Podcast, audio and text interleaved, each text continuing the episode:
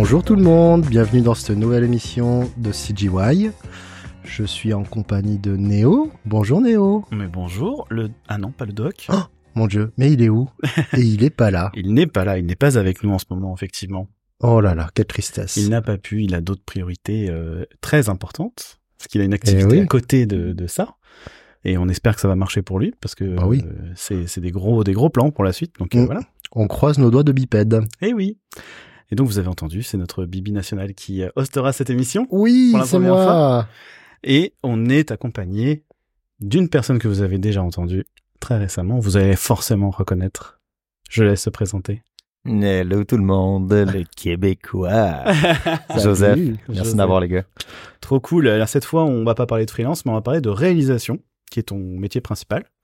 Et avant de rentrer dedans, et pour une dernière fois, je le pense, puisqu'on va essayer de sortir ça de l'émission principale, je vous rappelle juste que si vous voulez nous soutenir, il y a le, le spreadshirt et les PayPal et les dons PayPal pardon sur le site, et vous pouvez aussi devenir patrio- patriote. Patrio Euh, bipède. Effectivement, allez sur le site Patreon et pour chaque émission, vous pouvez souscrire à 1 euro, 3 euros ou 4,17 euros. Oui, c'est pas un compte rond, mais c'est comme ça. Euh, vous T'as avez fait tes devoirs, toi. Oui, cette fois oui, je suis prêt. Et euh, donc comme ça, vous pouvez avoir les émissions en avance et nous soutenir. Et, euh, et voilà. Bon, je vais pas, comme d'habitude, on va aller plus vite dans, dans le vif du sujet. Mhm. Si vous voulez en savoir plus, n'hésitez pas à aller sur le site. Il y a toutes les infos de toute façon. Et puis voilà, c'est parti. Et comme dirait l'autre, sans transition, bonsoir. Ah là, bonsoir. Alors dis-moi Joseph, qui es-tu? Quel est ton métier? Que fais-tu dans la vie? Tout ça, tout ça. Eh bien, moi, je suis euh, réalisateur présentement en jeux vidéo cinématique. Donc, euh, j'aide les équipes, les clients à bâtir la vision narrative vraiment au point de vue des cutscenes. Donc, trouver comment l'histoire s'emboîte avec l'action du gameplay et définir les story beats qu'on va avoir dans le fond avec leurs personnages. Donc, euh, souvent, ça va euh, passer par quelques conseils à l'écriture, aider à l'élaboration des storyboards, euh, vraiment épauler le client dans le procédé narratif des cutscenes en me fiant toujours à qu'est-ce qui est fait directement dans le gameplay. Donc, toujours soutenir la partie, euh, la partie skippable du jeu. Oui, en tout cas, personne ne regarde, malheureusement. Non, beaucoup regardent, mais beaucoup skip, effectivement. C'est vrai que c'est dommage, mais bon, c'est aussi le seul moment où, dans un jeu, euh, notamment un jeu où il y a vraiment beaucoup d'action et tout, tu peux prendre le temps de mettre de la narration et, et installer tes personnages, quoi. Certainement. Puis, je pense que le jeu narratif en termes de chiffres est quelque chose quand même qui fonctionne. Si on regarde euh, les derniers succès de God of War, les jeux comme Uncharted, des compagnies euh, comme Quantic Dreams qui vont faire purement du narratif. Je crois que ça a une place dans l'industrie, mais euh, quand tu fais de la ré- réalisation pour le jeu vidéo, c'est toujours quand même le gameplay qui prime. en bout de ligne, les gens achètent un jeu, puis ils veulent avoir des moments de jeu. Donc, c'est des fois le calcul entre où on, où on fait de la narration, combien de temps doit être la narration et comment on réussit à hum, créer le lien justement entre comment le joueur perçoit son personnage en gameplay et comment il veut apprendre l'histoire de son personnage. Puis euh, même peut-être pour faire écho à, à souvent les cinématiques qui sont skippées, je pense que tout le monde est coupable de ça. On a tous déjà skippé Oui. des cinématiques, euh, d'autant plus quand elle joue à chaque fois que tu meurs. tu sais. Euh, mais je pense que dans un bon jeu, euh, tu skippes pas les cinématiques. Puis euh, si je pense par exemple Breath of the Wild, euh, je pense pas que j'en ai skippé. Je les ai regardés. Je voulais savoir euh, qu'est-ce qui va arriver avec Link, qu'est-ce qui arrive avec Zelda. C'est marrant parce que il y, a, y en avait, et maintenant ça me frappe, mais je les ai tellement pas skippés que je pensais que c'était du gameplay, tu vois. c'est drôle. C'est, ouais? euh, Ouais. ouais, bah je, là, c'est, je me dit, il y avait des cinématiques dans, dans Breath of the Wild, et oui, il y en avait, oui, Elles clairement. sont ouais. discrètes, c'est vrai. Elles sont pas construites comme dans n'importe quel jeu. euh. C'est pas euh, tu, tu finis une séquence et puis ça s'arrête et il y a une, cinématique puis tu reprends une séquence et c'est plus parsemé. Un peu tu parlais de Dark Souls en, en off.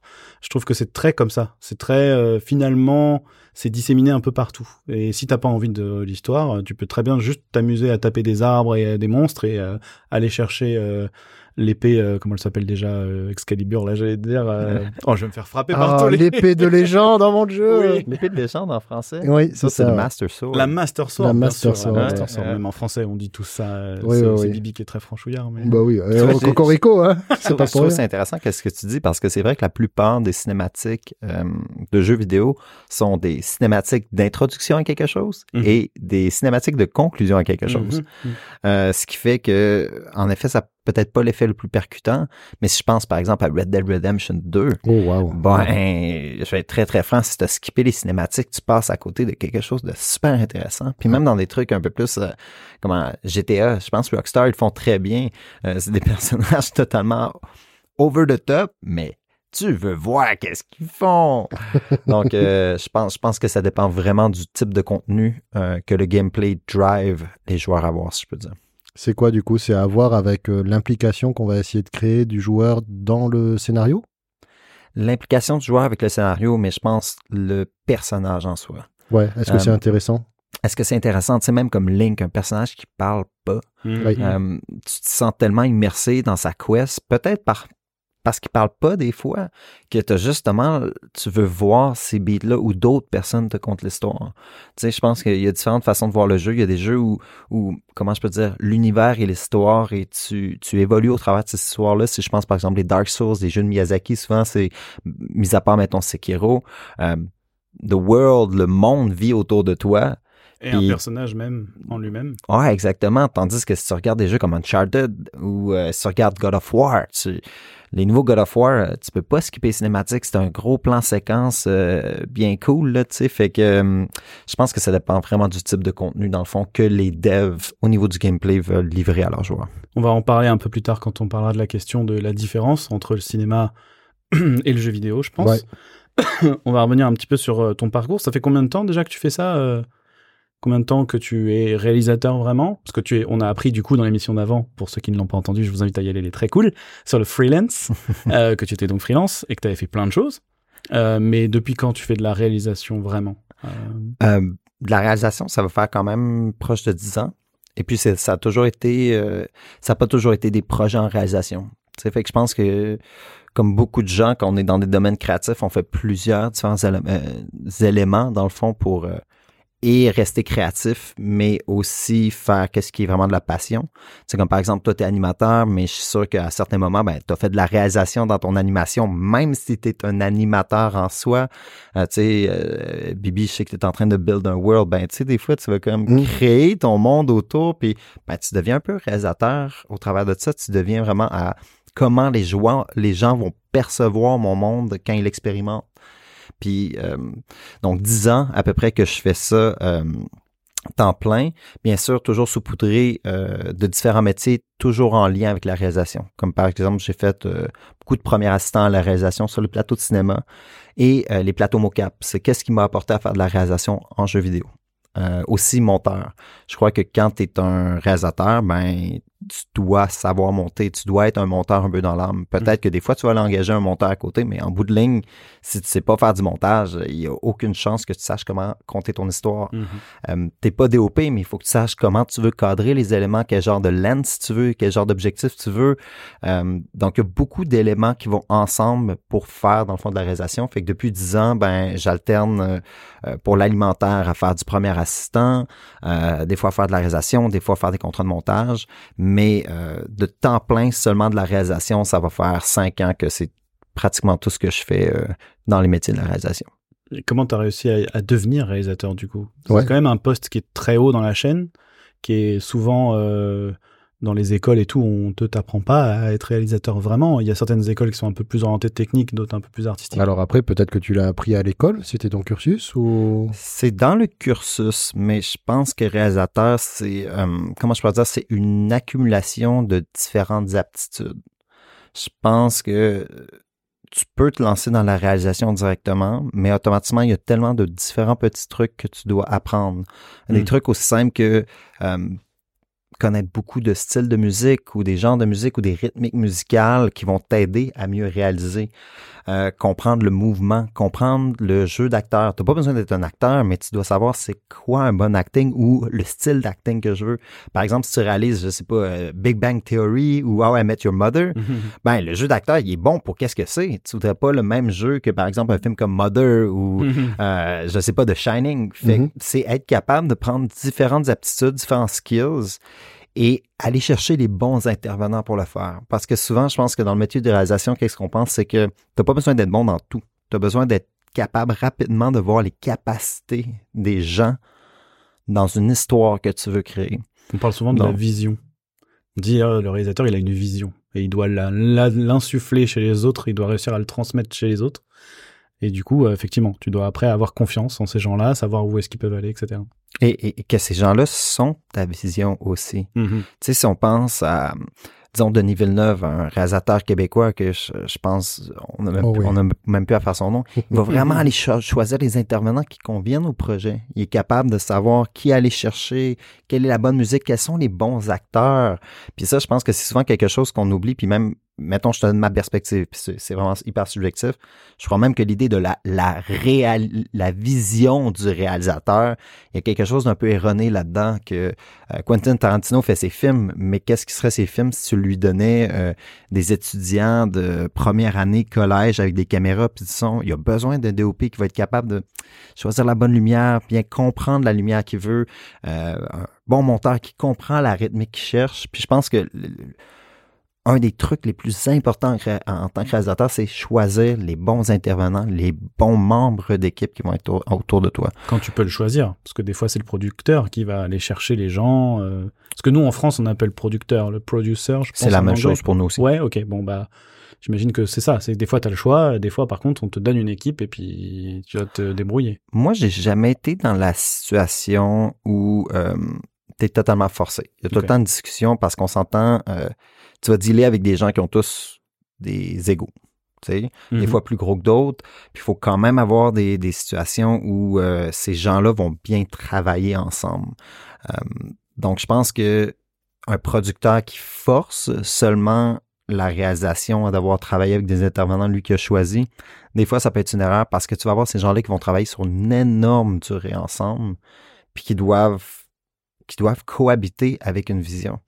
Tu sais, si le, le réalisateur veut euh, tel genre de plan, puis que le DOP veut absolument tel genre de plan, puis ils sont pas capables de Le se le directeur photo, director Ah, oui. of photography, ouais, désolé, c'est le même qu'on les Non, mais appelle. euh, Moi, je suivais, mais c'est vrai que. Ah, moi, je, tu vois, je savais pas. le, le directeur photo, euh, si ces gens-là sont pas capables de collaborer ou avoir la même vision, comprendre la même vision c'est un créative, travail de compréhension, de, de communication, beaucoup? c'est un travail de communication principalement. Ouais. C'est souvent qu'on parle de la vision, c'est comment tu es capable d'exprimer tes idées euh, au travers de mots, au travers de shape, au travers de croquis, au travers de références, euh, au travers de son, des fois. Tu sais, on parlait de l'animation l'autre Mhm. fois, puis tu parlais d'un réalisateur avec qui tu travailles qui va beaucoup parler en son. Mhm. Ben, oui, des fois, c'est ça. Tu sais, des fois, tu es comme, je veux que ça sonne comme du Beethoven. Puis là, personne te comprend. Puis tu, tu vas écouter du Beethoven, tu fais, oh, OK, ouais, c'est une symphonie, c'est big. Non, je veux que ça sonne comme du folk. Je veux que ça soit. Donc, il y a plusieurs façons de s'exprimer, mais en tant que réalisateur, ton, outil premier, c'est ton outil de communication. Trouver les bons mots, trouver le, bon rythme et bien livrer cette information-là à tes intervenants qui, eux aussi, vont avoir un bon skill de communication pour le dispatcher, donner les informations à l'équipe pour à la fin, dans le budget que tu as, dans le temps que tu as, avoir le- le projet qui accroche les spectateurs le plus possible. Tu dirais que c'est ton outil principal, quoi. C'est celui-là. Ouais, ma bouche puis ma voix, c'est pas mal. Ah, Ça sonne bizarre, hein, dit de même. Ma bouche est mon euh, outil principal. Mon bagou. Ah, C'est mon bagou, je sais pas ce que ça veut dire, mais yeah boy.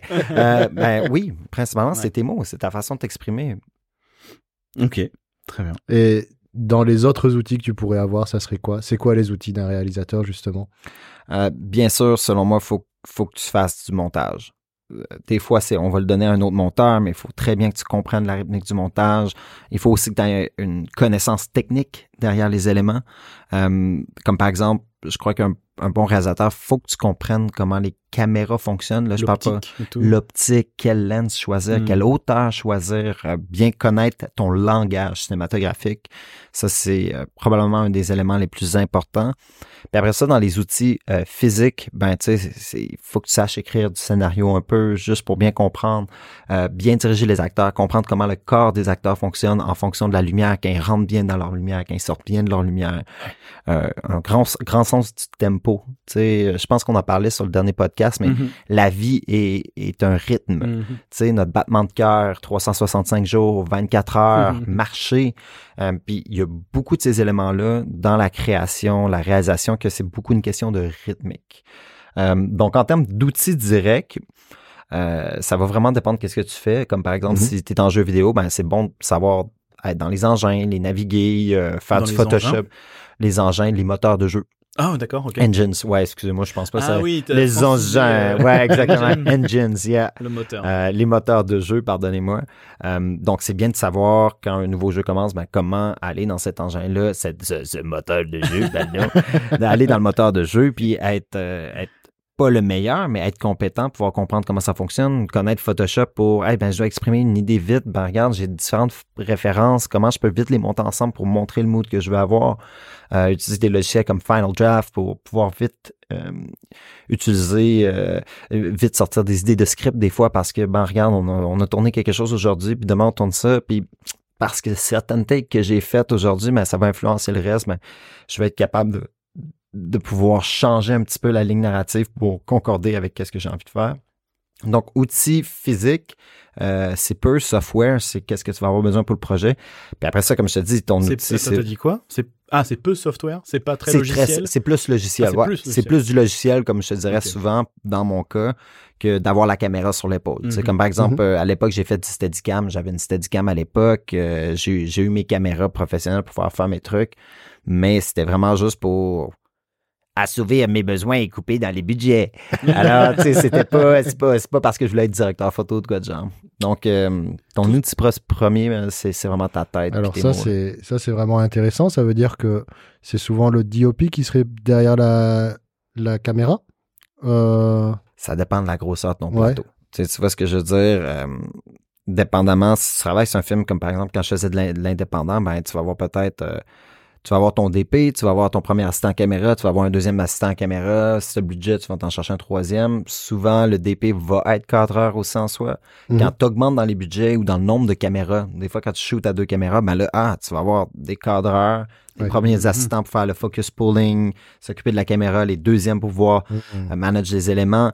Euh, ça dépend aussi de la grosseur du projet. Quand je faisais du vidéoclip, Et ouais. ben, t'as un premier assistant, puis t'as ton DP, puis euh, let's go, guys, on y va, tu sais, on shoot ça. puis il y a aussi des DP qui vont vouloir tenir la caméra. Tu sais, on, on oublie souvent qu'un directeur de photographie, tu sais, je pense même les termes en anglais, je, je les préfère des fois parce que t'as un, un film director, mais un director of photography. Donc, c'est Mhm. plein de directeurs ensemble qui s'allient sur une idée Mhm. puis qui vont vers l'avant ensemble. Mm. Donc, moi-même, euh, certains, certains projets, ça m'est arrivé de faire non, non, mais je sais le shot que je veux, puis de prendre la caméra, parce que le, le DOP va être comme, Ben, si tu sais qu'est-ce que tu veux, tu connais le mouvement que tu veux, ben, vas-y. Euh, Des fois, tu as ta vision, puis c'est la meilleure façon de l'accomplir, c'est de la prendre directement sur toi. Et tout ça dépend de ton équipe, dépend de ton budget, euh, dépend des délais que tu as pour tourner aussi. Ce qu'on voit souvent euh, dans les making-of, les, réalisateurs derrière la caméra, euh, il y a ce mythe un peu du « Ouais, il a- c'est un visionnaire avec sa caméra, il est capable de faire tout ». Mais en fait, comme tu le dis depuis tout à l'heure, c'est plein de gens. Et en plus, euh, j'ai l'impression que c'est plus un métier de gestion, finalement. Tu es plus à côté à tout encadrer le plus possible que d'être derrière la cam et de cadrer bêtement. Bêtement, j'exagère, mais voilà, que de juste cadrer. Alors, je dis juste avec des énormes guillemets avec mes doigts. Hein, je sais que c'est Oui, oui, on les voit, nous. métier. On le jure. C'est un- très gros métier. Ouais, Il y en a quatre, puis ils font des, ils font des parenthèses, tout le monde. C'est vrai que savoir composer une image et tout, c'est c'est important, mais du coup, effectivement, quand tu es réalisateur, tu as, plus une vision d'ensemble que, euh, que d'être juste derrière l'œilleton. euh. Alors toi, d'ailleurs, c'est vrai ça.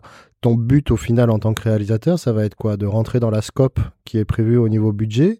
Ou euh, tu te Mhm. positionnes où Mhm. là-dessus? Ça dépend qu'est-ce que tu fais. Tu sais, mettons, Ouais. c'est un film à, c'est mon film. Tu sais, comme je pense que tous les réalisateurs en bout de ligne veulent faire leur Mhm. film. Mhm. Mhm. Euh, moi, j'ai, j'ai fait un film il y a des années qui n'était pas totalement le mien, qui était écrit par quelqu'un d'autre, donc il y avait à rentrer dans le scope ou de quoi de genre. Là, je parle vraiment en tant que réalisation, un long métrage. Tu sais. Euh, donc oui, tu dois rentrer dans un scope. Si c'est toi qui as écrit le projet, puis c'est vraiment, tu as une vision beaucoup plus claire de ou, ou un pouvoir pour, dans le fond, euh, faire ton film, ben là, c'est, c'est un peu différent.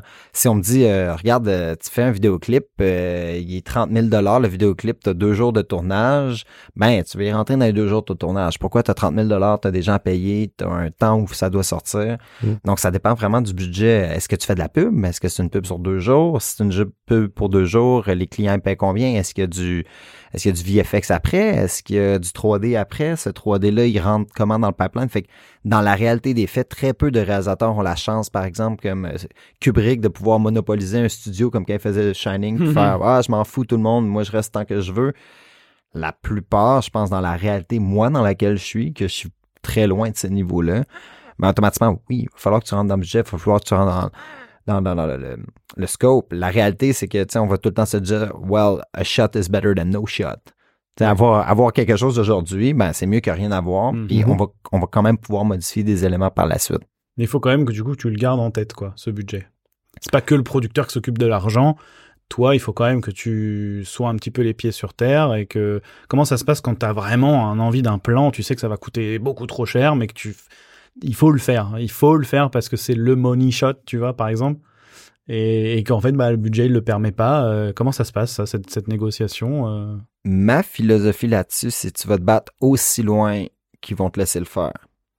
Euh, je te donne un exemple. C'est pas à moi de penser au budget. Ils me diront quand m'arrêter. Voilà. Ah, cool. Ouais. Ceci Mhm. dit, c'est qu'à un moment donné, ils vont m'arrêter. Et c'est bien de le savoir. Ouais. Faut pas non plus se bloquer. euh. Exactement. Moi, j'ai pas le niveau de faire Ah, tu m'arrêtes, ok, je fous le feu au studio, puis je. non, non, tu sais. Mais la réalité, c'est que en tant que réalisateur, c'est pas ma job. C'est ma- Moi, ma job, c'est d'emmener la vision le plus loin que je peux, le mieux que je peux, puis aller captiver l'audience. C'est en bout de ligne. Le producteur, lui, il peut penser à l'argent, il peut penser à combien ça coûte sur l'équipe. Moi, en bout de ligne, c'est pas que je m'en fous. C'est sa job à lui de m'arrêter. Mhm. Tu sais, c'est, un petit peu un jeu de chase. Comme, Hey, tu veux-tu l'avoir? Ouais, l'avoir. Puis non, non, non, ça va, ça va-tu être correct au niveau budget? Ouais, ouais, ça va être correct. Mais gars, c'est, pas moi qui m'occupe de cet argent-là en bout de ligne. Mhm. Euh, c'est pas moi qui m'occupe des gens en arrière non plus qui mettent de l'argent dedans. C'est pas ma job. Ma job, c'est d'emmener la vision le plus loin que je peux pour captiver les gens. C'est vraiment ça en bout de ligne. Faire vivre aux gens une émotion par rapport à une si- situation fictive, si on parle, on pense au cinéma de fiction. Et sinon, c'est du documentaire, conter l'histoire des gens du meilleur œil que je peux offrir à cette histoire-là. Bien sûr. C'est très cool. Tout à l'heure, tu parlais de, de optique, par exemple. Là, c'est mon côté technique qui ressort. je me suis posé la question euh, dans le jeu vidéo au niveau des, des engines, des moteurs de jeu. Euh, tu as vraiment un, un full control presque euh, physique que tu peux avoir au niveau caméra? Ça dépend, ça dépend vraiment. Tu sais, maintenant, maintenant avec tout ce qui est euh, les virtual cam, les caméras qui te permettent de plus en plus en tant que réalisateur de tenir un moniteur puis d'être capable de voir dans l'engin qu'est-ce que tu fais. Euh, pour après ça prendre tes shots toi-même, réduire euh, ou augmenter la vitesse du playback en Ouais, des animations sûr. que tu es en train de voir. Tu peux. La réalité, c'est que dans le jeu, on parle de pipes et d'équipes qui sont souvent très grandes. C'est pour les studios indépendants, c'est autre chose. Mais moi, les équipes avec lesquelles j'ai travaillé, c'est souvent des grosses équipes. Donc, c'est encore plus important là de voir la capacité de ton équipe, voir qu'est-ce qui est possible, euh, puis accepter que plusieurs gens vont travailler sur des scènes différentes, puis essayer d'uniformiser dans le fond ce look-là global que les gens vont aller mettre. C'est sûr que quand tu arrives en jeu vidéo, faut au début, il faut vraiment que tu changes un peu ton idée, par exemple, aux optiques. Mhm. Euh, tu sais, moi, les premières fois, j'étais comme Yo, ça, Je veux ça un fait 50 pas comme- avec telle ouverture, ce genre de choses, et puis tu... Ouais, tu peux faker des trucs. Tu sais, tu peux faker des trucs, mais quand c'est pas de la CG, tu sais, comment je peux dire? Des fois, tu, tu dirais, OK, je veux vraiment que ça aille, je sais pas, le fil d'une koa anamorphique, genre euh, tel look. Ouais, Mais tu sais, des fois, tu fais, non, ils vont te dire, non, non, Joseph, c'est un engin de jeu, OK? On peut te mettre Ouais. une 50 mm, ça fake ce qu'une 50 mm est, mais t'auras pas nécessairement ce genre de bokeh là dans l'image. Mhm. Euh, Mhm. T'auras pas ce genre nécessairement là, de feel. Mais je pense que c'est pas ça. Je, je pense qu'en tant que réalisateur non plus, faut pas tomber dans. Comment je pourrais dire? Faut pas tomber dans cette espèce de panneau-là que ces éléments techniques-là sont nécessairement qu'est-ce qui compte ton histoire. Tu sais, je Ouais. pense que c'est pas. On a vu. Un de, ceux- un de ceux qui m'a toujours fasciné quand j'étais jeune, c'était Robert Rodriguez quand il a fait, fait El Mariachi avec 7000 pièces, une 16 mm au Mexique, dans un petit village. Euh, Est-ce que c'est le plus grand film de l'histoire de l'humanité? Non, mais combien sont capables de dire j'avais une vision pour rallier du monde qui sont pas acteurs, des gens qui sont pas stunt, faire un film pour 7000 dollars? Et c'est pas limité avec la technique. Puis justement, à notre époque, qu'est-ce qui est encore plus un peu, un peu déplorable, c'est qu'il y a tellement d'outils techniques, puis tout le monde veut comme le dernier cri du Mhm. dernier truc, pensant Ouais. que c'est ça qui va faire leur film. Une Quand- raid, je veux 5 raids. Je veux 5 raids de 8K, euh, genre euh, avec des ISO pas possibles, qui voient dans le noir, puis comme, is it really what you need pour ton film? Mhm. Ou tu serais capable de le faire d'une autre façon? Tu sais, je regardais juste dernièrement, c'était, je pense, dans ABC of Dead, genre, tu sais, c'est juste une, une, un amalgame de, comment je peux dire, une anthologie de courts-métrages où ils donnent au réalisateur une lettre. Mettons, je te donne A, puis eux, ils doivent faire un film d'horreur avec Ah oui. A. Toi, je te donne B. Tu dois faire un film d'horreur avec B. Puis je voyais un truc tourner, man, genre avec du 8 mm qui était juste tellement bien monté, noir et blanc. L'idée était totalement goofy, puis t'es comme, it works. Il y aurait eu plus de budget, puis il aurait commencé à faire des trucs. Non, ça serait pas ça, ça serait pas ce film-là. Mhm. Puis je pense que c'est ça le danger des fois. C'est de tomber dans... Puis surtout pour les jeunes. Tu sais, t'imaginer, ah, j'ai besoin de tous ces, trucs-là, dernier cri. Mhm. Avec ton iPhone à notre époque, tu peux faire des films. C'est fucking débile. On a un On- rappeur en France qui disait, euh, Orelsan, euh, si t'as envie de filmer, t'as juste besoin d'un truc qui filme. Ouais. Ouais, tu peux faire de la musique, tu peux faire maintenant, je sais pas, ton iPhone, man, t'as GarageBand, que tu peux produire de la musique dedans. OK, là, je te dis pas que tu vas avoir la qualité Hollywood, là. Mais si tu regardes des festivals comme Slandem Festival Mhm. ou genre Sundance Festival, moins maintenant, mais t'as plein de trucs vraiment cool qui sortent à chaque année, qui sont faits avec passion. On compte une histoire avant tout. Puis je pense qu'en tant que réalisateur, il faut tout le temps comme te rappeler, si j'avais à compter ça sur le bord d'un feu, avec Mhm. rien, est-ce que ça serait captivant? Ben peut-être si ton histoire est pas assez captivante pour être comptée sur le bord d'un feu, il n'y a pas une red qui va la rendre captivante. Là. Ouais. Ouais. Bah, tu peux quand même rap- rattraper des choses avec de la mise en scène. Mais Totalement. Pas avec du matériel, en tout cas. C'est ça que tu veux dire. Pas forcément. Des fois, tu as besoin du matériel. Oui. Il faut pas non plus. Je- je- faut une tu veux bonne faire. lumière, c'est important, un bon son. Exactement, une bonne lumière. Mais tu sais, des fois, une bonne lumière, c'est juste choisir la bonne fenêtre avec euh, la bonne heure de la journée, puis mettre ton acteur comme il faut devant pour avoir un beau négatif, negative feel, puis juste avoir un autre petit kicker à côté, puis... Mais ça dépend qu'est-ce que tu comptes comme histoire? Tu sais, si tu me dis, euh, je veux faire euh, le prochain Dune de Denis Villeneuve, Mhm. ben oui, va pas le faire avec ton iPhone. Je pense que ça marchera, ça va, it's not gonna cut it. Ou je veux l'avoir dans les cinémas. OK, c'est Ah quelque ouais. chose d'un peu différent, mais même dans les dernières années, on a vu des films qui sont arrivés dans les cinémas.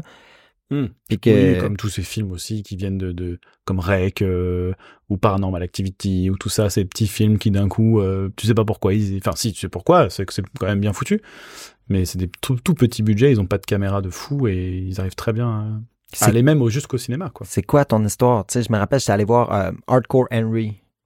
Hardcore oui, Henry, OK.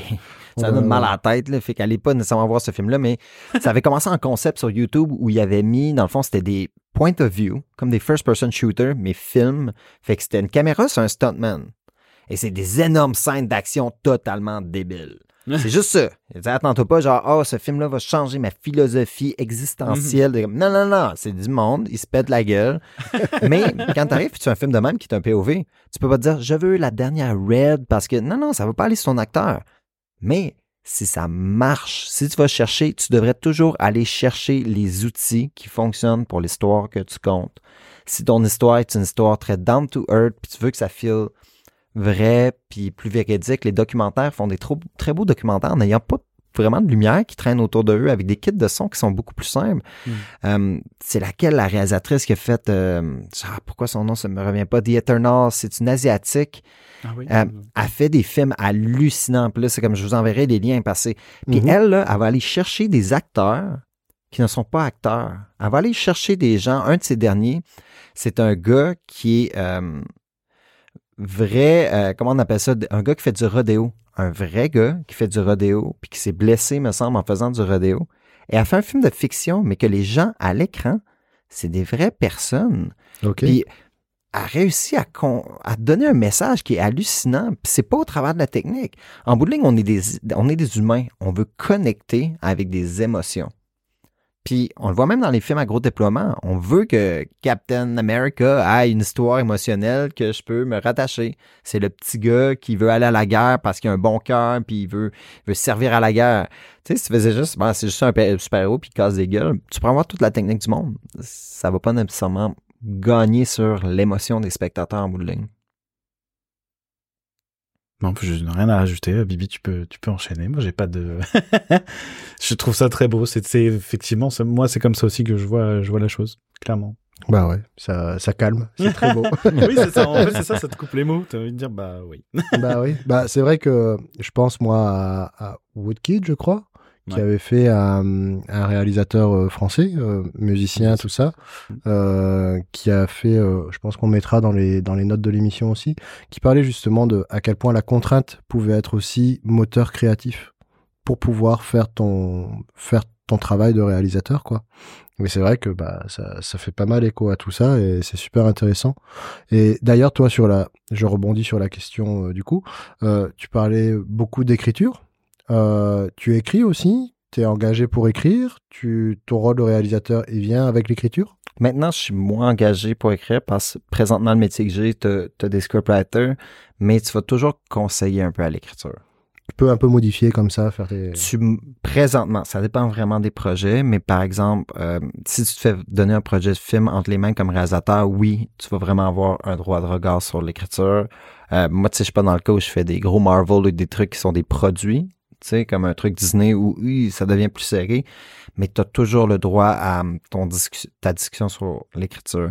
J'irais même aussi loin qu'un bon réalisateur donne un droit euh, d'écriture du dialogue à tes acteurs. Mhm. Tu sais, quand tu commences à bloquer ta scène avec les acteurs, puis là, ta pratique, puis ils commencent à dire des trucs, puis tu te rends compte, Hmm, non, c'est pas exactement ça. Ça sonne pas bien. oui. Ouais, Mm. tu sais, il y a rien de plus fou en tant que réalisateur d'arriver à faire, hey man, j'ai tout ce que j'ai besoin, moi.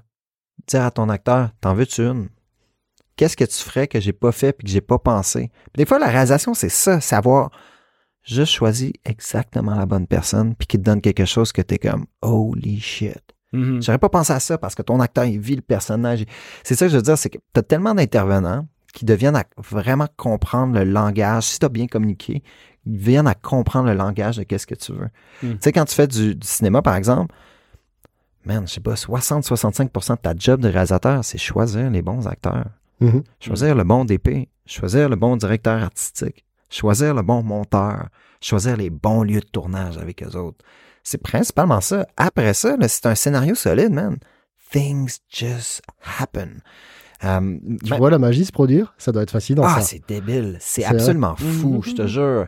C'est, c'est, puis c'est des moments comme mémorables, des fois, de juste faire fuck yeah, man. J'ai choisi ces gens-là qui sont tellement des, Ça marche tellement bien. Ouais, des personnes qui sont tellement bonnes à qu'est-ce qu'ils font que on n'aurait pas pu arriver en n'ayant pas choisi ces intervenants-là. Tu sais, même en mocap, tu sais, des fois, tu arrives avec un, scénario, puis tu as ta scène, puis OK, ben c'est ça que la prod a veut. Puis là, tu le mets à jouer avec les acteurs, puis il y a des trucs que tu découvres. C'est plus le storyboard, c'est plus ça. C'est... Ça dépend vraiment des projets. Est-ce que tu as un projet full mocap ou là, c'est tout le jeu d'acteur, tu veux pratiquement complet dans le mocap, ou est-ce que c'est un jeu où que ça va être euh, euh, super snappy, puis c'est fait euh, beaucoup plus keyframe. Ça dépend vraiment de qu'est-ce que tu crées Oui. comme produit. Là. Parce que depuis tout à l'heure, on parle beaucoup de live action, mais euh, c'est c'est la grosse différence avec le jeu vidéo, euh, je pense, euh, et même l'animation. C'est que là, tu choisis pas vraiment tes acteurs. Ils sont modélisés, ils sont déjà là, et il faut que tu composes avec ce que, ce que tout le département créatif a fourni, quoi. Et c'est là où euh, ça doit être très différent. Tu peux un peu moins, justement, euh, je pense, te... enfin, tu me dis si je me trompe, hein, mais tu peux un peu moins te reposer, entre guillemets, te reposer, euh, mais te, te dire que bah, là, l'acteur, il va sortir quelque chose. Alors, le doubleur, peut-être, mais euh, je pense, bah, là, par exemple, sur le jeu sur lequel on est en train de travailler, il y a forcément des moments où tu es là, bon, bah, mon personnage, c'est ça, quoi. Et justement, tu dois diriger là des animateurs, c'est tes acteurs, en fait, un peu. Et, Totalement. mais ça, ça dépend, tu sais, euh, pour le jeu que t'es, sur lequel on travaille, parce que moi et Steve, on travaille sur le même jeu en même temps. Oui. C'est comme, ah non, c'est Neo, hein, c'est ça? Oui. Ah, Neo, excusez-moi, ah, vous n'avez rien entendu. non, c'est correct. Attends, on va recommencer vous ça, vous le couperez, s'il vous plaît, OK? Et vous l'avez là. Fait que moi et Néo, présentement, on travaille sur le même jeu. Puis ça, c'est un cas particulier, justement, où, oui, on peut euh, aider comme consultant sur certains éléments qu'on veut. On peut, euh, comment je pourrais dire, challenge certaines lignes de dialogue, des fois, des éléments pour améliorer, mais c'est un énorme pipeline. Il y a plein de gens qui ont collaboré pardon, là-dedans. Donc, automatiquement, ben, toi, tu vas créer avec les éléments que tu as. Puis comme tu disais tantôt, Bibi, ben, ouais, tu avec les contraintes, puis il n'y a rien de mauvais à dealer avec les contraintes. Même des fois, ça te donne des idées créatives que tu n'aurais pas pensé parce que d'autres gens ont créé des trucs cool. Par contre, si on fait un jeu comme les jeux précédents que j'ai fait qui sont euh, full mocap, mhm. oui, on va caster les acteurs. On va Ouais. pas avoir le modèle à la fin. Et pas quelque chose, nous, qu'on va totalement choisir. Des fois, on va concilier, on va dire, ah, ben, ça, ça pourrait être cool. Trois quarts du temps, jamais. Même, je dirais 90%. Mais dans la réalité des faits, on va aller choisir avec l'équipe ces acteurs-là qu'on veut, ces voix-là, puis qui bougent de cette façon-là. Et ça, ça transparaît quand même dans le mock-up. Puis quand tu as ça qui transparaît avec les animateurs par-dessus qui rajoutent leurs pattes puis qui rajoutent leur style, ben, c'est ça qui donne l'effet super intéressant des jeux vidéo. Tu sais, je reviens maintenant à God of War. Ben, God of War, euh, c'est pas, c'est quoi, c'est Chris Judge, son nom, Oui. l'acteur qui fait la voix, c'est ça, Ouais, et Chris, Chris, vraiment je pas du tout le même gabarit. euh, Non. C'est un monsieur costaud, mais c'est vraiment euh, ce, ce grand black euh, bien bien à l'armoire à glace, tu vois, Ah oui. qui est assez éloigné quand même de, de Kratos. Mais si tu te dis, souvent c'est pas lui, souvent c'est Rick Jacobus, c'est le stuntman qui fait les stunts. C'est vrai? Ben oui, bien sûr. Tu sais, c'est même là, c'est une combinaison. Puis même si on va, Captain America, Ouais. quelle quantité il fait vraiment dans les scènes de combat? Est-ce Mais qu'il fait c'est juste... plus connu déjà. les- Mais c'est ça, je veux dire. film. Donc, même les films, un personnage dans un film d'action, disons, c'est la collaboration de plein de, pers- de personnes. C'est vrai. C'est ouais. le costume qu'ils ont décidé de faire, au costume en lien avec la direction artistique. C'est le stunt qui, qui s'est entraîné avec l'acteur pour que les deux, ça stitch bien ensemble, puis il y a des beaux mouvements qui vont ensemble. C'est quel angle le DOP a décidé de mettre là-dessus. Euh, tu sais, c'est comme le fameux Hasta la vista, baby. Est-ce qu'il appartient à Arnold Schwarzenegger? Est-ce qu'il appartient au writer? Ou à- il appartient aux deux? Mhm. Euh, That's what a ouais. character Il, is. C'est- il se l'est approprié en fait finalement. euh, si... où il a réussi, c'est le personnage. Et le personnage, une histoire, euh, au cinéma ou en jeu, c'est la collaboration créative de plein de gens ensemble. Fait que le métier de réalisation comme tel, c'est ça.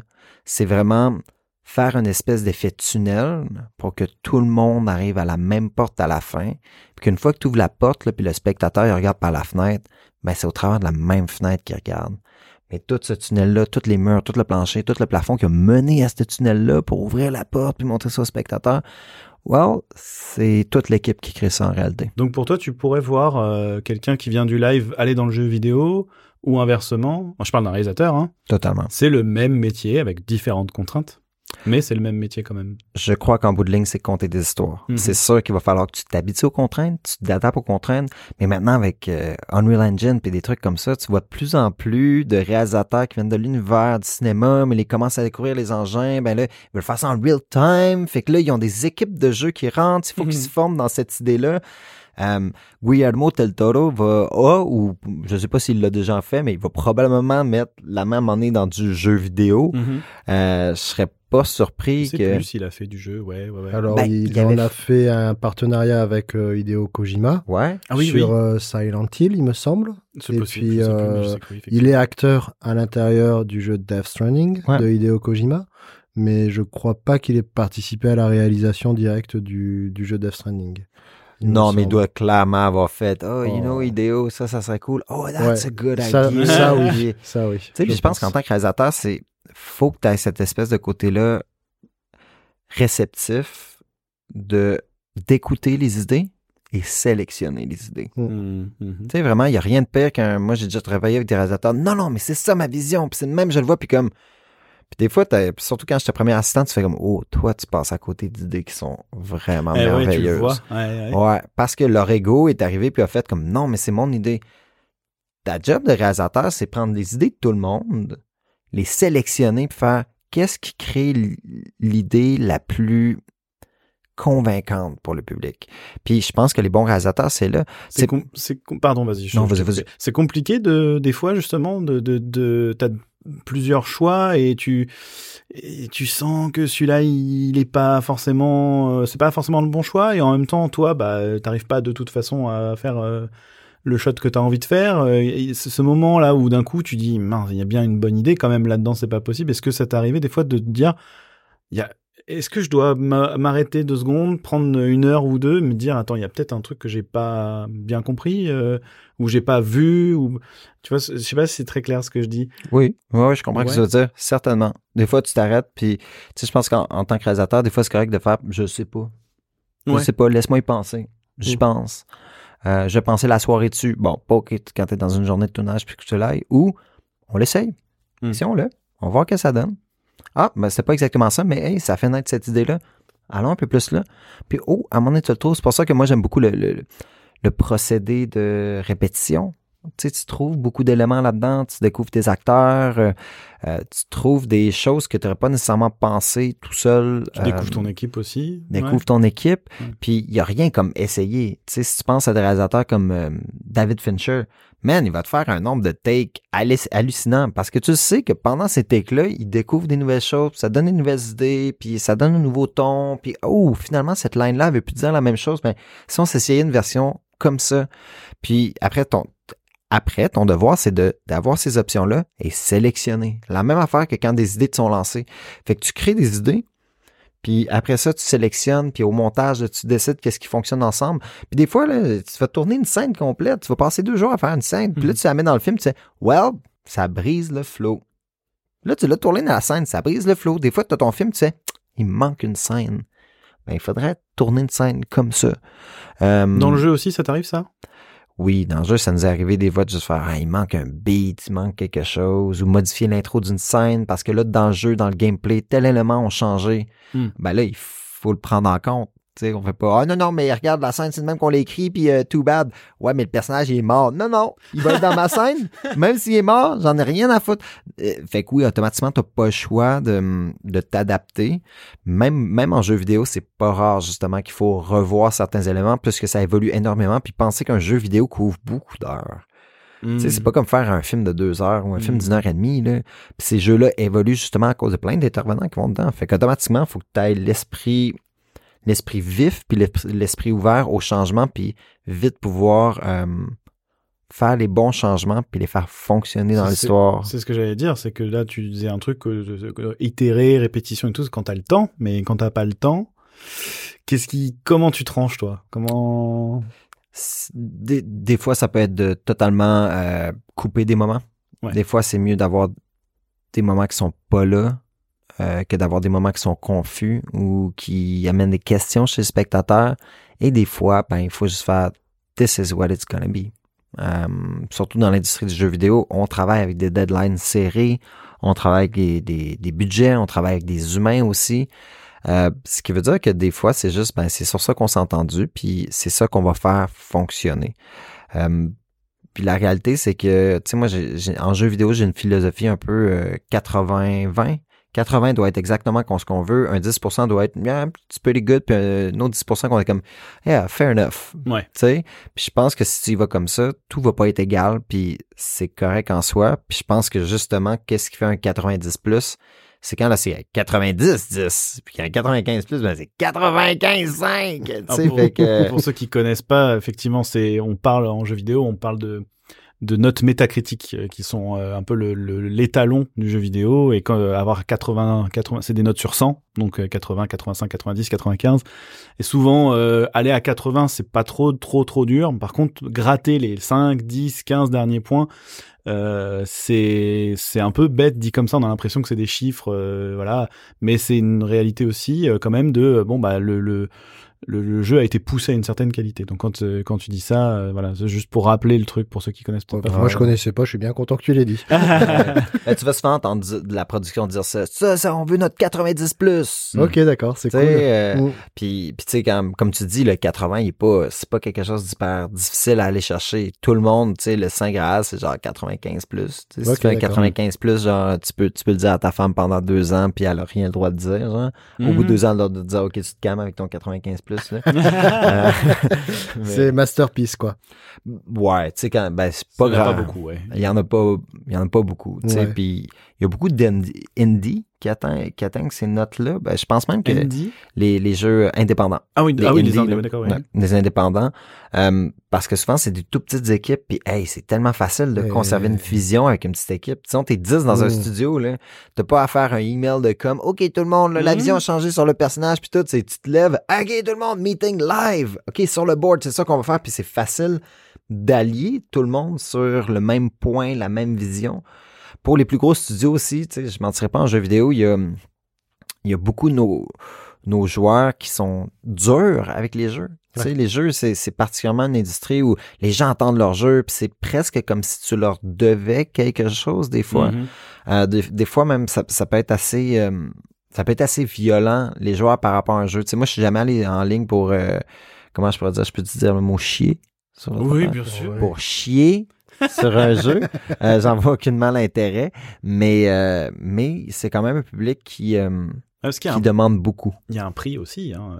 Acheter un jeu, ça coûte cher. Donc, euh, Ouais, mais tu sais, t'es-tu déjà allé au cinéma? Cinéma, tu y vas pour deux. euh, disons que c'est 15 dollars par personne, sûr. 30 dollars. Ouais, tu viens d'acheter un popcorn, le popcorn est 20 dollars. ah, oui. T'as eu un divertissement de Bien deux sûr. heures. C'est ça, ouais. Euh, plus ton ticket de métro. ouais?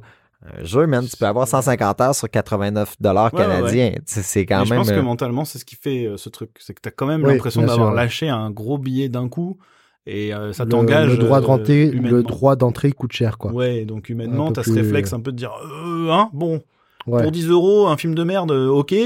Pour 50 euros, euh, et c'est c'est injuste, hein, je trouve, Mhm. euh, comme comme vous venez de dire, mais je pense que c'est un- c'est en, en grande partie aussi pour ça euh, que les gens sont un peu virulents là-dessus. Ouais, mais bon, c'est vrai que, bon, bref. Ouais. On on va pas les- on s'entend qu'il tombe tout le temps rabais quelques mois plus tard, là, si tu veux jouer direct.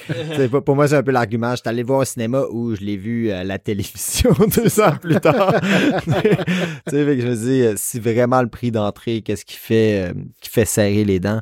Attends un petit peu, il y en a plein des jeux. Là. Ouais, il, ça va il- venir, il ouais. va pas disparaître Mm. dans un an, ce Oh, jeu. bah, je j'ai aucune honte à le dire et il y a beaucoup de jeux où moi je sais que ah ouais celui-là je, je le garde à l'œil mais peut-être pour plus tard Ah, des choses totalement. comme ça Mhm. c'est vrai qu'il y a des choses intéressantes euh, ou euh, des jeux où je sais euh, un stand-by quoi c'est ça va ça va être bien je vais passer un bon moment et puis on y va quoi mais euh, c'est clair que c'est ça. D'ailleurs c'est intéressant parce que tu disais que sur les euh, indies euh, sur les jeux indies t- tu peux avoir une vision plus globale.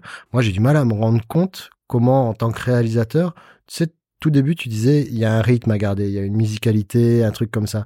Comment tu peux garder sur euh, des gros projets comme ça, justement, une vision, ou enfin, pas une vision, mais garder en tête le rythme global du truc, Ouais. alors que vous êtes sur du macro, souvent, sur de la shot à travailler, qui se mélange avec du gameplay en plus. qui se mélange avec du Il y a un gameplay. autre rythme. Ouais, ça, tu- ça, tu fais vraiment confiance à beaucoup d'interventions. Ouais. la réalité en jeu vidéo, en tant que réalisa- réalisateur cinématique, ton scope est beaucoup plus petit que, par exemple, un scope de gameplay. Fait que tu t'attends que les gens, le creative director, les game directors ont fait leur devoir de bien savoir où leur cinématique se place, euh, bien savoir la rythmique qu'ils cherchent. Euh, Tu deviens, comment je peux dire, dans ce cadre-là, eux deviennent les gens communicateurs qui te donnent l'info et tu deviens le communicateur à leur équipe. Mhm. La réalité, c'est qu'en jeu vidéo, t'es pas un réalisateur comme en cinéma, où c'est pas mal, il y a le producteur au-dessus de toi, puis après ça, c'est pas mal toi. Hmm. Sais, En jeu vidéo, réalisateur cinématique, t'as plein de gens au-dessus de toi, tu vas avoir leur producteur à eux, le game director, leur creative director, leur directeur artistique, euh, leur directeur d'animation. Après ça, tu vas avoir ta production cinématique, ta producteur, ton producteur ou ta productrice à toi. Puis après ça, ben là, il il y a, il y a- il y a toi, il va avoir les cordeaux de ton équipe. Après ça, il y a la tech. Il y a juste des fois, ben, je veux Mhm. faire ça. Ben, t'auras pas ça, clavier. Ben, je veux faire ça. Ben, t'auras pas ça, man. c'est juste pas ça que tu vas avoir, tu sais. Euh, fait, fait que des fois, c'est juste être capable de, bon, ben, est-ce que j'ai bien compris la vision? Puis des fois, ça va t'arriver, faire, oh, j'ai pas bien compris la vision. Puis là, tu joues au jeu, puis tu fais, oh, ok, ça se fit là, à ce moment-là. Puis des fois, c'est toi-même qui vas le voir faire, oh, attends, comment la cinématique va se fitter là-dedans? Puis eux autres vont faire, oh, t'as raison. Parce que les autres, des fois, ils vont oublier un peu là, aussi les cinématiques. Comme je le répète en jeu vidéo, tout autant que j'aime les cinématiques, c'est pas ça le premier point. Les gens, à moins que tu joues à un jeu comme des jeux de Quantic Dream, des jeux purement narratifs, si moi je joue à un jeu, tu sais, je suis un énorme fan de Dark Souls, pis ça, it's the game first. Je veux que le Mm. jeu soit bon, même si tu me Mm. disais, il y a les plus belles cinématiques au monde là-dedans, c'est comme, si le game, le jeu est pas le fun, j'en ai rien à foutre de tes cinématiques. Les cinématiques sont là pour ajouter. Tu sais, les cinématiques, Mm. c'est comme je dis C'est une souvent, récompense presque. ouais, c'est une récompense. penser au Final Fantasy. Ben oui. Les Final Fantasy, euh, il y a 20 ans, c'était vraiment la cinématique. C'était oh, trop bien. C'est le produit, nouvelle ouais. ciné, euh, ouais, ouais, ouais. Diablo 2, man. Les Ouais. Diablo, genre, tu finissais un acte, puis là, comme, oh, j'ai une cinématique, wow, c'est trop hot. Les Warcraft, ben oui. Puis tu sais, puis t'as exactement raison. C'est, ça doit être une récompense pour le joueur. Ça doit être un super bon dessert après un repas copieux, puis un repas de qualité. Fait que tu sais, en jeu vidéo, c'est qu'est-ce qui prime en premier? C'est le gameplay. Ah, ça clair. Je pense que même être un réalisateur serait Ouais, mais moi, ma cinématique, si ta cinématique répond pas au gameplay, man, elle marche pas. Même si elle était belle, puis elle a l'air belle dans un défilé YouTube de cinématique, et ça marche pas. Et ça pour tous les, les départements. hein. C'est-à-dire que en réalisation, c'est sûr, mais, mais pour tout, euh, l'animation, moi j'ai appris à la dure que euh, oui, même mon coco, euh, ton anime, elle peut être belle comme tu veux, on s'en fout. Ce qu'on veut, c'est que le feeling au gameplay soit bon, quoi. Ouais. Et c'est pour tout le monde, en fait, c'est ça. Tout est orienté vers le gameplay. Et c'est ce que j'allais te dire, j'allais rebondir sur, sur ça, c'est qu'il y a une différenciation à faire entre la cinématique in-game, qu'on appelle in-game, et les cinématiques qu'on peut voir qui sortent de chez Unit ou qui sortent de de chez euh, je sais pas euh, Bah, Square Enix pour du Final Fantasy peut-être, c'est ça? Oui sauf que là c'est un peu différent parce que Ah oui, euh, je dirais c'est c'est comme Blizzard par exemple ils font tout eux-mêmes mais ils ont quand même des cinématiques full Oui. CG qui sont beaucoup plus comment il s'appelle de l'animation en Pologne là qui font des super cinématiques euh, promotionnelles. Euh, peut-être ouais, je sais que c'est pas Hongrie, autres. Euh, je sais plus. Je sais plus, ouais. En tout Euh, cas, c'était ça, c'est la différence surtout à faire entre voilà la cinématique in-game, où comme tu disais tout à l'heure, tu vas être contraint par le moteur. Il y a des gens qui vont te dire ah bah ouais mais tu peux pas cadrer là mon gars, parce que là on n'a pas prévu le décor en fait. Euh, notre jeu il est vu dans tel axe, euh, tu peux pas retourner et faire tous les plans que tu veux. euh. et c'est contrairement à une, une, une cinématique donc comme par exemple les grosses cinématiques de Blizzard à chaque fois qu'un World of Warcraft arrive ou un Mmh.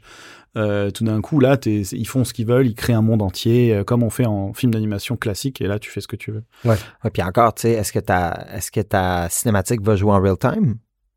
Ou est-ce que ta cinématique va être un vidéo? Eh oui, oui. Puis là, tu peux te permettre de la comp, euh, tu peux te permettre des trucs. Ouais. Puis même, tu sais, quand tu dis, ah, il n'y a pas de décor de ce côté-là, des fois, ça va être tête de cochon, mais tu as un bel angle. Je l'ai mis ma caméra là. Puis là, parler avec les gens du, du level art, faire, tu peux-tu me rajouter quelque chose là? Puis là, te rendre compte, ben ouais. Puis Mhm. là, on te rajoute ça, ouais, puis ça, ça va être hors foyer, là, ça va être en arrière, là. Mon point de foyer, il va être là, là, il est là le focus. Ah, ben ça passe. Fait des fois aussi, c'est d'avoir l'idée de consultation, puis être capable de parler avec ces gens-là, puis faire comme, oui, on peut le faire comme ça, mais peut-être c'est pas coûteux de le faire autrement. Je pense que j'ai une question bête. C'est quoi le point de foyer? Ouais, hein, vous utilisez pas tant, tant, tant ça, je me rends compte ici. C'est le la perte focus. de vue?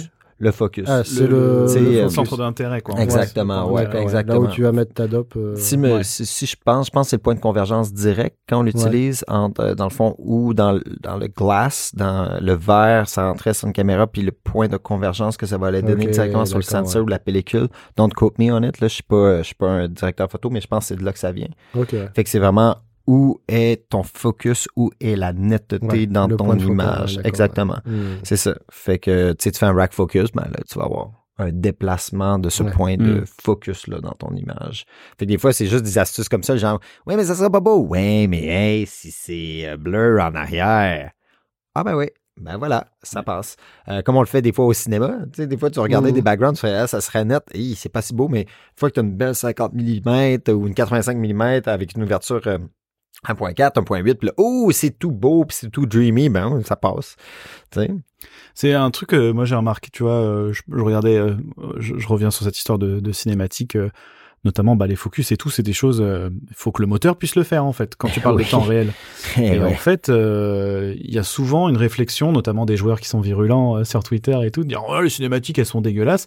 Bah oui, mais parce que comme tu l'as dit, en fait, euh, si c'est une vidéo précalculée, euh, ça va être beaucoup plus facile de faire ce que tu veux que euh, d'être contraint à utiliser en fait ce qui est déjà utilisé dans le gameplay en fait, donc le même personnage, donc le même modeling, le même rig, le même euh, la même lumière, euh, tout, en fait tout ce qui est voilà. Et c'est là où on va différencier d'ailleurs très distinctement les cinématiques in-game et les cinématiques euh, euh, précalculées justement et c'est pour ça que souvent dans les jeux vous avez plein de cinématiques qui, qui sont pas forcément d'une qualité incroyable parce que bah, en fait il y a des limitations euh, si ton jeu il sort sur une Switch euh, t'attends pas à avoir euh, du avatar à l'écran Assurément, ben ouais. elle pourra pas l'afficher parce qu'elle doit l'afficher la console elle doit le, le mettre quoi. Mais même, c'est ça je te dis, c'est.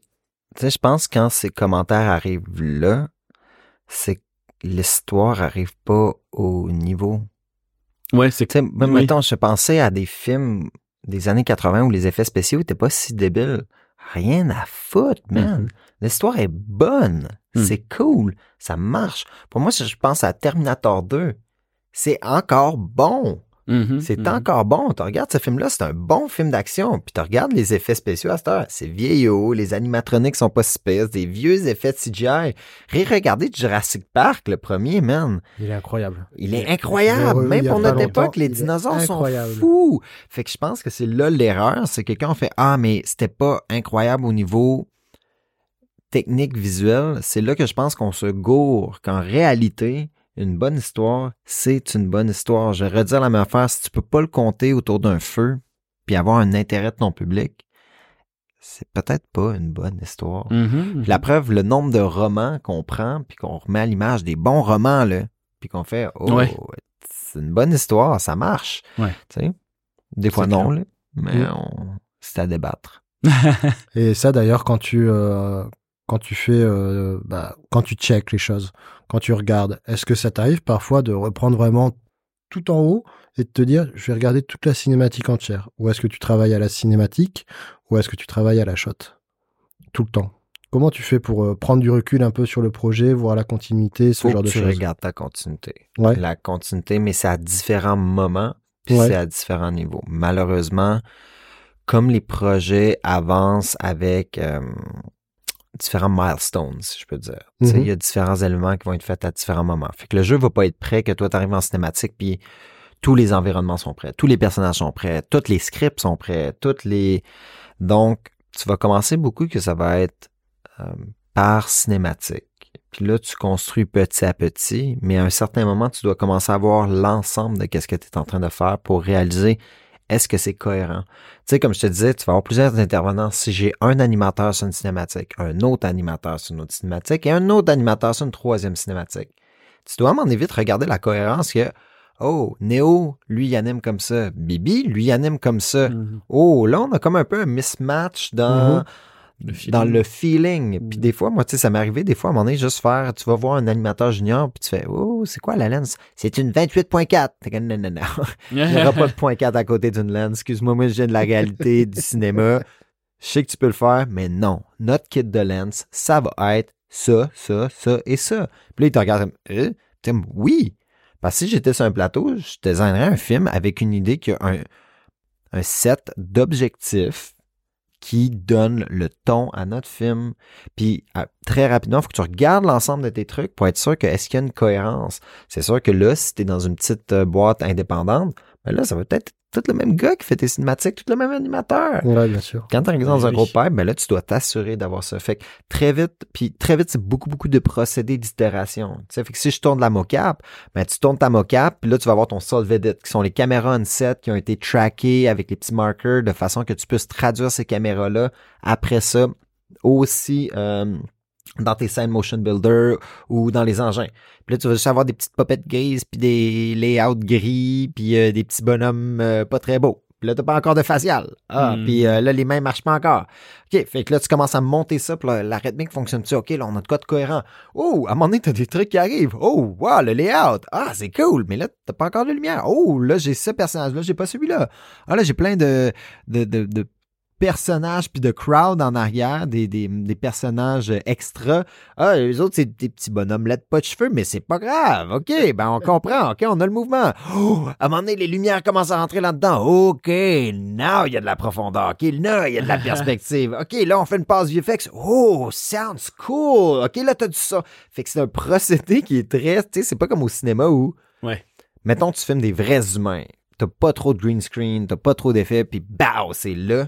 Rapidement, tu peux voir tes choix sont-ils les bons. Mhm. En jeu vidéo, des fois, tu fais comme Ah, well, ok, c'est ça qui a l'air le décor. Ah, ben on l'avait tourné pensant que c'est ça, mais ils ont tourné finalement dans le level art de tel élément. Ben, peut-être on devrait tourner notre scène comme ça.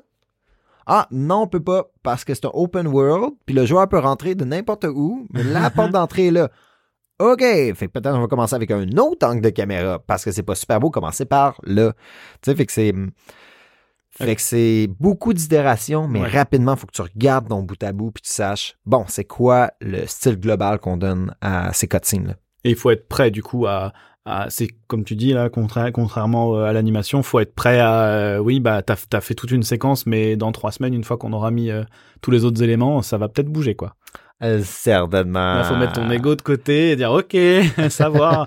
Ben, c'est même pas une question d'ego, c'est une question de deuil en fait de dire oui bon bah oui on va, on va- il va va falloir bouger changer pour le bien ouais. du projet. euh, hop. Même, même je te dirais, je pense un des meilleurs trucs dans le jeu vidéo, c'est dès le départ, tu mets ton ego de côté, puis tu le fais pour le jeu. Qu'est-ce qui est là pour le jeu? Mhm. Puis moi, c'est toujours les gens, les game directors, les directeurs artistiques que j'ai préféré travailler avec. C'est que s'ils regardent quelque chose qu'ils ont fait, tu sais, parce que tu fais des trucs ensemble, puis des fois, c'est c'est pas ton erreur, c'est pas l'erreur de l'autre, c'est ensemble, Mm, mm. on a fait les mauvais choix. Puis là, il faut faire les bons choix pour le jeu. Puis les gens avec qui j'ai le moins aimé travailler en jeu vidéo, c'est les gens que c'est leur ego. Ils ont Mm. voulu faire ça, puis ils vont se débattre, puis tout le monde va être comme, Eh, ça marche pas. un c'est- peu comme un ouais un peu comme un publicitaire euh, qui, qui croit tout comprendre dans la 3D et qui va te dire non non mais moi je veux ça ça ça ça Un peu euh, plus à gauche, un peu plus à droite, Ouais. un peu plus à Pan gauche. en haut, pan en bas, pan en avant, pan en arrière. Ah, Voilà. c'est pas ça, mais cool, whatever. Oui, le prochain oui, oui. Scorsese, man, I get it. là. Ouais. Ben, le meilleur, ça, moi, souvent, même, tu sais, quand je faisais de la pub, euh, c'était de leur montrer leur truc. Tu veux ça? OK, tu leur montres, ah, ça a l'air de ça. Ouais, mais attends, moi, je t'offrirais ça. Ah, ouais, ça look good. C'est ça. Let me work. Ouais, donne-moi ouais, tes c'est ça. idées, moi, je les C'est interprète. ça, tu bien sais. sûr. Alors sur le sur le je pense qu'on arrive bientôt vers la fin de on l'émission. va pas trop tarder J'en ouais. profite, je propose, je, je pose une ouais, ça va moi, je vite. parle hein. beaucoup. Hein. Non, non, bien, mais hein. c'est super bien, ça, ça va super vite, c'est super agréable. Euh, allez, je pose deux petites dernières questions. ouais ouais non mais on a le temps tu peux y euh, aller c'est juste on J'ai une question un peu technique et une question un peu plus euh, globale. Euh, question technique, est-ce que ça se fait des Lens Bible, ce genre de choses Oula, Lens Bible Une Bible de Lens à utiliser pour le show Ah, une bible de lentilles une bible Moi, je l'ai de- jamais fait directement. Ça va plus comme en Ça- discussion c'est avec... BOP? euh, ben, en, en jeu... Là, tu parles en film ou en jeu Les vidéo? deux. Ouais. Euh, en film, on va pas faire une bible, mais on va aller dans les tests caméra où on va aller tester l'équipement. Puis souvent, tu sais, par exemple, tu vas à un rental house, un lieu de location, on va avoir deux, trois caméras, puis on va être comme, bon, on hésite entre ça, ça, ça, ou peut-être certains shots, ça serait avec celle-là, celle-là voit mieux le soir. OK, voici le kit, de lens, d'objectif qu'on veut essayer. Fait que oui, c'est des fois, on va vraiment faire, OK, ben, on va chercher tel type d'anamorphique, OK, on choisit ce range-là, dans le fond, c'est différent anamorphique-là. On les essaye, on regarde. Des fois, on va faire venir des acteurs pour regarder, oh, on aime plus le look de celle-là. Euh, certaines lenses vont avoir, euh, comment je peux dire, quand tu vas rack focus, quoi de genre, vont avoir un effet un peu différent. Euh, ils, ils traitent pas la lumière toute de la même façon. Tu sais, même souvent, on va s'imaginer les gens comme, oh, une red ou de quoi de genre. C'est quoi le caillou que tu mets en avant? On dit souvent caillou, nous autres au Québec. C'est Mhm. quoi l'objectif que tu mets en avant? Mhm. Parce que là, tu vas avoir du monde. Ah, mais ça donne pas qu'est-ce que je pense. Ouais, mais c'est ça. Oh! Pourquoi? Parce que c'est là que la lumière elle rentre puis elle va aller frapper le sensor, tu sais. Fait que euh, moi, j'ai jamais fait un lens Bible, mais en cinéma, oui, on a fait des sélections d'objectifs qu'on sait que c'est ça qu'on va utiliser principalement sur la prod, sauf à quelques mouvements différents. En jeu vidéo, euh, jusqu'à maintenant, y a- moi, j'ai pas travaillé avec des directeurs photo en jeu vidéo. Souvent, ça va être le, le superviseur d'animation ou les leads d'animation qui vont comme avec le réalisateur établir un peu ce langage-là qu'on va chercher. Puis oui. après ça, Mm. euh, comment je pourrais dire, partager l'information avec euh, l'équipe d'animateurs. Mais un Lens Bible comme tel, non, mais ça Mhm. pourrait être une bonne idée. Ouais, bah, Tu pourrais devenir le Jésus de la, de la Lens Bible, Bibi. le créateur, le créateur. l'initiateur. Bah déjà, rien que les limitations dont on parlait tout à l'heure font que t'es un petit peu... euh, effectivement, ça serait cool de l'avoir en avance, mais de toute manière, en jeu vidéo, tu peux pas non plus euh, aller dans tous les sens, tous les sens. euh, tu peux pas te dire tout d'un coup, ouais, je fais un fisheye là parce que c'est cool. Euh, oui, mais enfin bon, le fisheye, il te montre tout le décor derrière, donc... euh, Souvent aussi, ça, c'est ça aussi qui a tendance à un peu fermer les possibilités aussi, non, euh, je pense? Oui, puis ça n'a pas l'air exactement non plus des, des vrais objectifs. Tu sais, même à chaque fois, si les gens euh, en 3D me disent Ouais, mais c'est comme. ont- Ah oui. Mais tu sais, ça dépend, par exemple. Moi, j'ai pas travaillé en gros CGI comme des affaires comme par exemple euh, Toy Story 4. Puis Toy Story 4 avait fait un travail Ouais, d'objectif ouais. qui était hallucinant, Hmm. qui était tellement beau. Puis ça, je pense qu'on va le voir de plus en plus. Tu sais, je pense que là, ça commence de plus en plus à avoir la mentalité de ramener ça dans les univers 3D. C'est Mhm. vraiment donner un Mhm. feel proche de la réalité. On a passé l'étape du oh trop bien, on peut faire tout et n'importe quoi en 3D. euh, hein, on revient à quelque chose de bon, ok, c'est bien d'avoir des caméras qui volent partout, euh, Ouais, de moi, mettre du donne des tas 28,4 euh, dans la lens. Même animé bien. sur les deux. Oui aussi. Tu sais, animé sur les deux, à un moment donné, on aurait dit que ça avait disparu, ça venait de l'animation 2D, puis là, puis à un moment donné, bam! Tu revois ça avec des trucs comme Spider-Verse, puis là, t'as euh, ben, Puss in Boots 2, euh, Ouais. le Chapoté 2 qui fait ça dans leur moment d'action, puis là, t'es comme, looks fucking great! Mhm. Puis je me rappelle, j'étais assis avec une copine, t'es comme, qu'est-ce qui arrive dans les moments d'animation? C'est tellement cool, j'ai l'impression de stop motion, puis je ben ouais! C'est animé sur les deux! Beaucoup de stop motion le font parce que c'est cheaper! tu, sais, vois ce que je veux dire? Fait que, euh, Fait que je, pense- je pense qu'on bientôt on va arriver à cette, euh, cette petite marge-là où on va vouloir de plus en plus ramener un peu de réalité dans le fictif, emmener un peu de fictif dans la réalité, puis trouver cette belle balance-là qui, euh, qui toujours, c'est pour l'émotion. Ouais. Donner de l'émotion au On en, on spectateur. en revient toujours. C'est juste ça, le, client final, Ouais. c'est le, c'est la personne qui va regarder, quoi. Ouais, Donc, ce qu'elle euh, vit, quoi. C'est ça. Et euh, justement, sur l'autre question, du coup, qui était un peu plus globale, peut-être même orientée un peu plus cinéma, le, le job de, réalis- de réalisateur, moi, j'ai l'image de.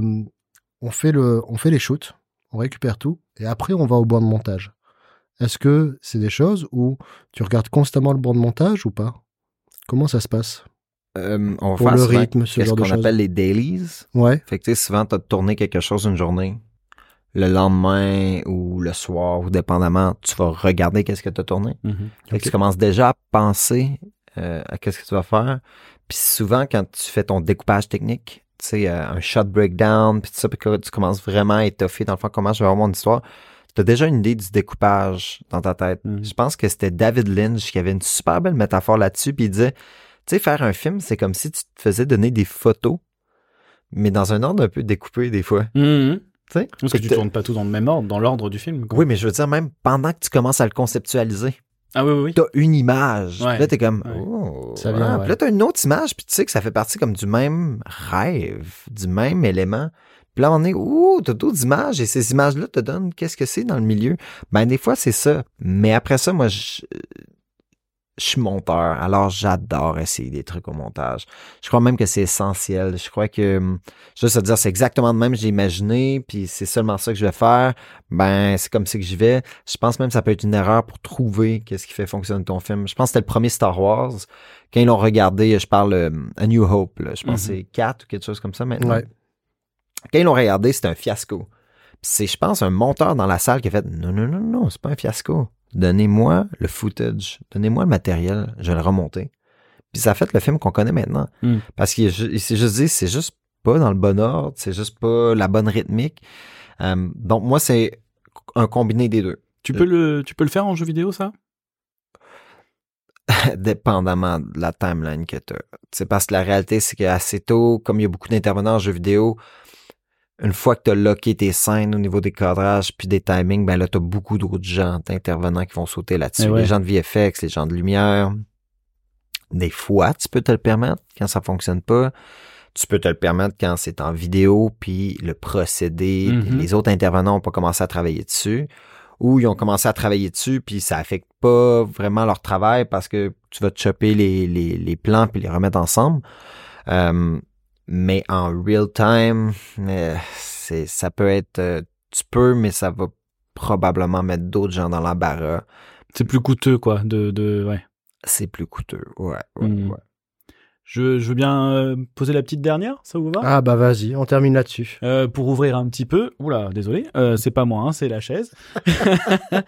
Euh, Il a fait des parenthèses avec ses doigts, vous avez pas vu, là, il a la chaise.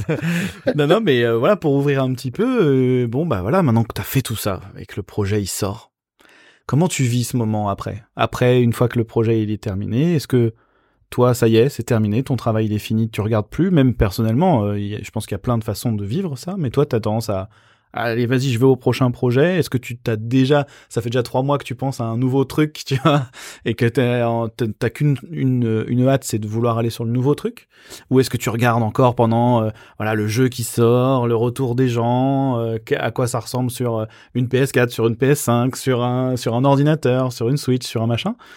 Ça serait de mentir qu'on n'est pas curieux par rapport à ce qu'on a créé. Mhm. Fait que c'est sûr que moi, je vais, je vais regarder la réponse des gens puis les commentaires des gens pour savoir comment mieux faire dans les prochains, est-ce qu'on a frappé à la bonne place. Ceci dit, j'ai jamais été quelqu'un qui va se torturer avec ces trucs-là. Je crois que quand tu as créé une pièce artistique de n'importe quel genre, une fois que tu la lances dans le monde, elle appartient au public qui le voit.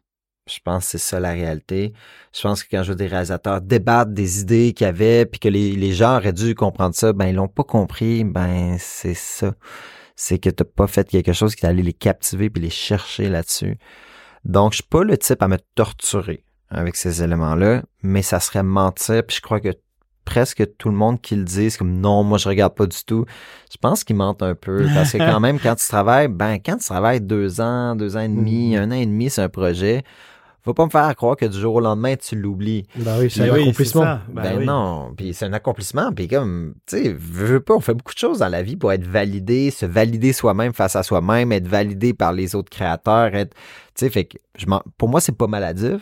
C'est pas le genre de truc que je vais me torturer avec ou même qui vont changer mon mood, mais je crois que c'est du- le genre de truc desquels on peut vraiment apprendre, puis il faut pas passer non plus à côté de cette opportunité-là d'apprendre du public. Des fois, le public vont te sortir des trucs super intéressants que tu avais peut-être trop les œillères, puis t'as pas vu certaines opportunités que peut-être tu vas pouvoir rattraper sur les prochains projets. C'est presque ta dernière équipe. Pardon? C'est presque la dernière équipe euh, À en 100%. plus, en fait, qui participe sans le vouloir. à- Le spectateur fait partie du projet. Sans eux, il n'y a aucune raison de faire quoi que ce soit. Il n'y a rien de plus triste que de faire un film que personne ne verra jamais, Ouais. faire une chanson que personne ne verra jamais. Il y en a peut-être que c'est ça qu'ils veulent, mais moi, je crée des choses pour faire vivre des émotions aux gens ou divertir purement les gens. Alors, ils sont tout aussi importants dans le process que les créateurs qui l'ont fait. Ok. Bah, c'est très beau. Très C'est une belle finalisation. Mm.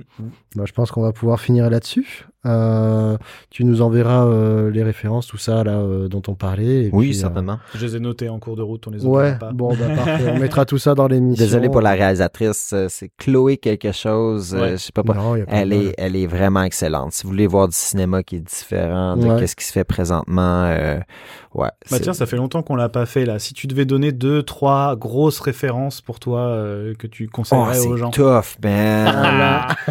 Il n'y a Non, pas de moment mais Ardisson deux, parce que le doc est pas là, mais c'est ma question trois piège. références. Dans quel genre? Quel genre de film? Quel genre? Tu sais, c'est pas la même affaire si tu me demandes des films d'action, des films de kung-fu euh, ou du swordplay chinois ou tu me demandes euh, des, des films... euh, comment je veux dire, des films plus expérimentaux, où je trouve même cette question-là excessivement difficile à, à répondre. C'est Ouais. un peu comme, quel genre de musique tu aimes? Ben, ça Mhm. dépend qu'est-ce que je fais, tu sais, j'écoute pas du métal sur la toilette, disons, là. tu, sais, tu vois ce que je veux dire? Mais, tu sais, mettons dans les auteurs que j'aime. J'irais probablement plus par des auteurs. J'aime souvent qu'est-ce que Darren Aronofsky fait. Mhm. Je trouve souvent il y a une belle sensibilité. Euh, Denis Villeneuve, je trouve que c'est c'est quelqu'un qui est capable de conter des histoires de plusieurs façons différentes. David Fincher me parle aussi souvent beaucoup.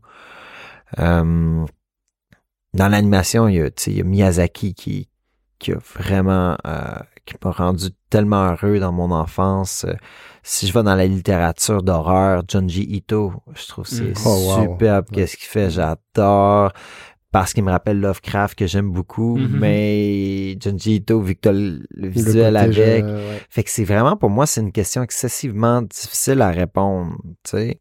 Mais il y a des films que je me lasse pas nécessairement de voir, tu sais. Peut-être je pourrais vous faire une petite liste, mais pour moi, c'est une. Même, même cool. je trouve ça terrifiant quand quelqu'un arrive et me dit Ah, moi, ça, c'est mon top film des. Top Ouais. 5 des films des meilleurs que j'ai vus de ma vie. Eh Puis je ben. suis comme, ben là, euh, ça dépend. T'es-tu. T'es-tu avec tes enfants ou t'es pas avec tes enfants? Parce qu'il y en a que c'est pas évident. Je pense que c'est vraiment une question de mood. Puis Ouais. même des films ou des séries que j'ai commencé à un moment donné, puis fait ah, puis là, t'es dans le bon mood, puis t'es comme, Mhm, mhm. j'allais passer Mm. à côté de ça, tu sais. Il y a, y a besoin d'un contexte parfois. hein. Ah oui, totalement. Tu sais, mettons un Nicolas Winding Refn, t'es pas toujours dans les moods pour voir ses films. Il y en a qui sont, selon moi, qui pètent un peu plus haut que le trou, mais qui a des idées super cool quand même dedans, puis du visuel vraiment cool. Euh, Gaspard Noé, c'est pas tout que j'aime de Gaspard Noé, mais il a fait des affaires intéressantes. Enter the Void, si tu parles de films psychédéliques, Mm. man, il y a pas beaucoup de gens qui ont fait des films psychédéliques aussi denses que Mm. Enter the Void. Mhm, mhm. Sais, est-ce que j'écouterais Enter the Void 100 fois dans ma vie? Absolument pas. Une fois par année, non. Mais de faire comme si ce film-là avait pas sa place dans l'œuvre collective humaine, ouais. C'est Mm. pas mal ça. Bah super. Bah merci beaucoup Joseph, c'était cool. Hey, merci Néo, merci Bibi. Ah c'est bah de m'avoir invité. Ah bah, une Bah. deuxième émission tout aussi euh, qualitative que Ouais, la première. hein. c'est Vraiment clair. trop cool. Bah écoutez, on vous fait à tous des gros bisous. Et Bah puis ouais. euh, si jamais bah vous avez envie un peu de rap, on va se faire un petit CGBS. Si on a le temps, on va s'en faire un petit. Il sera petit celui-là. Ouais, allez, ça marche. Merci beaucoup. Salut. À bientôt. Merci, salut les bipèdes. Bye bye.